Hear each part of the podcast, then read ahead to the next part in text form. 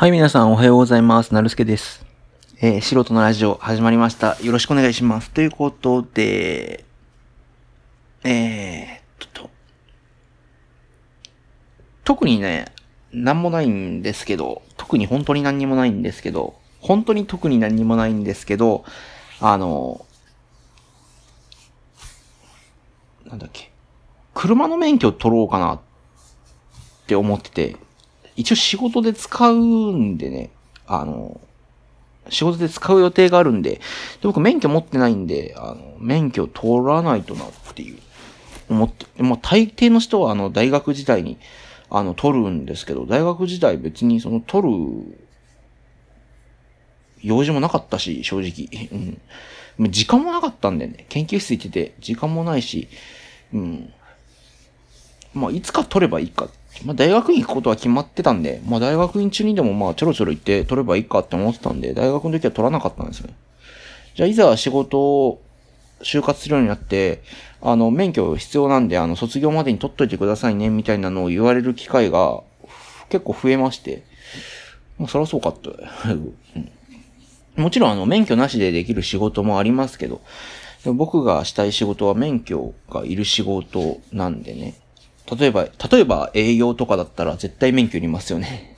まあそういう感じで、あの、でも、なんていうのかな、書類整理とか内勤の仕事だったら免許いらないだろうし、っていう感じで、まあまあ免許いらない仕事もあるんですけど、僕の仕事は免許がいる。っていう感じで、免許取らないとなって思ってますけど、結構高いんですよね。20、あの、あれ場所によって違うん、あの、疑問なのがね、免許って車を走らせるために必要なライセンスじゃないですか。たら、でそのね、資格っていうかライセンスがね、発行されるじゃないですか。で、発行して車に乗って走るのは公道ですよ。公の道を走るんですよ。その道は、えっ、と、その道路はね、国が管理してるじゃないですか。国土交通省が、ですよね。国交省ですよね、多分ね。国交省が多分管理してるんですよ。で、多分ですけど、管理してるんですよ。違うかったらごめんなさい。あの、管理してると思うんですけど、その車に乗るためのライセンスが、を取る料金が一定じゃないっていうのが気になるんですよね。例えば、あの、うちの近くの教習所、A、A 教習所っていう、A 教習所っていうところがあるとしますよね。A 教習所は、例えば、いろいろありますよ。あの、プランが。え普通の MT 車、AT 車、えっ、と、仮面だけ持ってる人の MT、AT、え、あとは、原付持ってる人の MT、AT、あとは、原付も一緒に取りたい人のための MT、AT、えーあとは、オプションでなんか最速プランとかね。えっ、と、なんていうの？優先的に予約が取れるみたいな、忙しい人向けとか、あとは土日に優先的に予約が取れる学生向けとか、社会人向けとか、あとは、えーっと、なんだろう。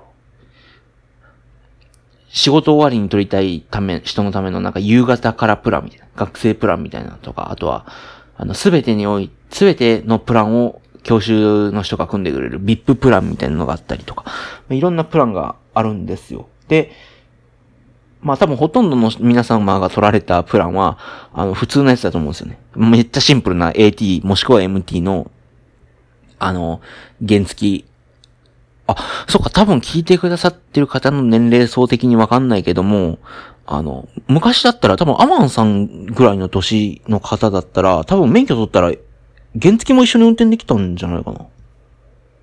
うん。あとなんか、中、中型免許も一緒に取れるみたいな、中免かな？もう一緒に取れるみたいな時期が、うちの母親の時はそうだったらしくて、多分な、うちの母親がそうだから、アマンさんもそうだと思うんですけどね。アマンさんが免許持ってらしたらね、その時に取ってらしたら、あそうだと思うんですけど。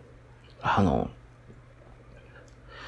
これね、今はあの、別々なんですよね。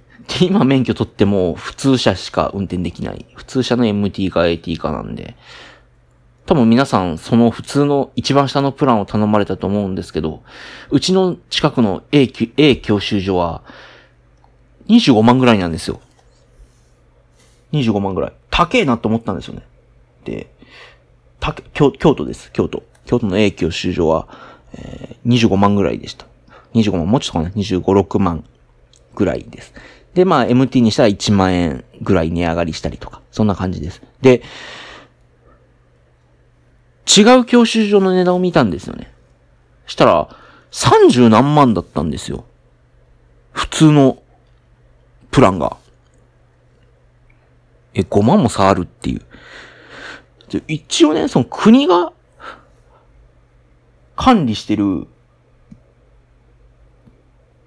いや、もちろんその、免許を発行してるところが、あの、国の施設じゃないところなんで、あの、料金に差があるとか、価格設定は一定じゃないからっていうのは分かってますよ。でも、国土交通省が管理している道路を走る車を運転するためのみんなの資産であるはずの公共を、うん、走るために運転する車に乗るために必要なライセンスが、ライセンスを取る料金が地域によって違うっていうのはどうなの？それが、まあ、本当は問題ですけど、その数百円単位例えば、田舎だから、あの、なんていうの？高速道路がなくて、高速道路の実習は最低限必要だから、その高速道路まで、ちょっと遠いところの高速道路まで出なきゃいけない、そのガソリン代が数百円高いです。千円、二千円高いです。みたいなんだったら、わかりますよ。それはね。それはわかりますよ。でも、5万って何っていう。5万の差は何なのっていう。それはさすがにその田舎だから利用する人が少ないかろうが、都会だから多かろうが、その差額は国が補助するべきじゃないのって思うんですよ。ね？うん。そう思わないですか？これが別に、あの、なんていうの？指導だったら別ですよ。指導は別に免許いらないですけど、あの、私有地だったら免許いらないんですけど、例えば、指導を走るために別にライセンスがあって、そのライセンスを取るための株式会社が運営しているライセンス、なんていうの、会社が運営している会社で発行されるライセンスを取るのが、例えば京都府だったら1万円だけど、東京だったら人が多いから3000円とかだったらわかりますよ。それはわかりますよ。でも、その免許1枚で北海道から沖縄まで運転できるのに、値段が違うってどうなのって思ったんですよね。っていう話なだけです。それは別に、なんていうのかな。当たり前とかそうだとか、そんな話は、そんな、あの、意味のない話ではなくて、一定にするべきだっていう話なんですよね。うん。うん。行動なんだからねっていう。で、まあ25万が高いのか安いのかわかんないけど、30万は高いですよね、多分ね。25万に比べたら30万は高い。で、じゃあ別にその安いとこ行け行けばいいじゃんっていう話かもしれないんですけど、そん、そういうわけにもいかない。そんなコンビニみたいにポンポンあるもんじゃないし、多分死に一つとかでしょ？東京だったらもっと多い多いのかな？わかんないけど。あの、死、死に一つ二つじゃないですか、普通ね。多分田舎だったら隣の島で行かないといけないとか、あの、あると思うんですよ。だから、なんていうのかな。例えば、滋賀県とか、えっ、ー、と、大阪とかに住んでる人が、高いからって言って京都まで来れるかって言ったら、来れないじゃないですか。普通にね。普通に考えて。うん。だから、なんていうのかな。その、環境に依存してるとも、してるんですよね。住んでる環境に。京都の南南部に住んでる人は、京都府南部の、あの、にある教習所？あ、これ教習所っていう言葉も、あれか。関西地方だけなのかな？なんだっけ？社交、社交って言うんだっけ？なんか社交っていうところもありますね。あの、車の学校の校で社交とか、あの、関西では教習所って言いますってもう10分近くになって、あの、訂正っていうか、あの、注釈しておきます。あの、関西では、あの、が、免許取るための施設を教習所って言います。教習所って言います。で、京都府南部に住んでる人は、京都府南部にある教習所に通うわざるを得ないし、そそんなね。普通に考えて。それは東京に住んでる人は、まあ、ほぼほぼ東京の教習所に通うでしょう。北海道に住んでる人が北海道の教習所高いからって言って、日本で一番安い、例えば、わかんないですけど、京都府の教習所に通うわけにもいかない。そらそうだ。っていう話。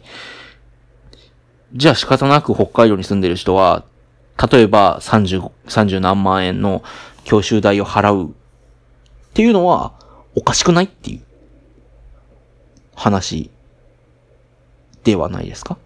そう、もうそっから先のね、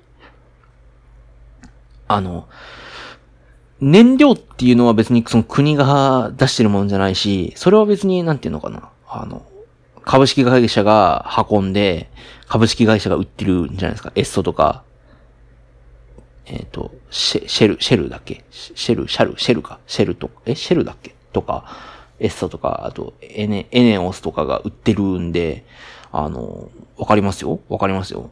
立体いくら違うのかっていうのはわかりますけど、でもそれの乗るための資格は一定にした方がいい。っていうだけの話を10分間もした。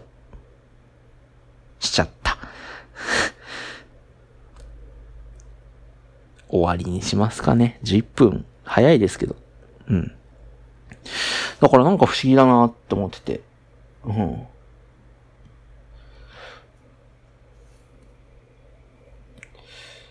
ていう感じですかね。はい。えー、何かご意見ご感想あったら、概要欄のメールアドレスまでよろしくお願いします。ということで、えー、素人のラジオ、お相手はなるすけでした。ありがとうございました。それでは、さよなら。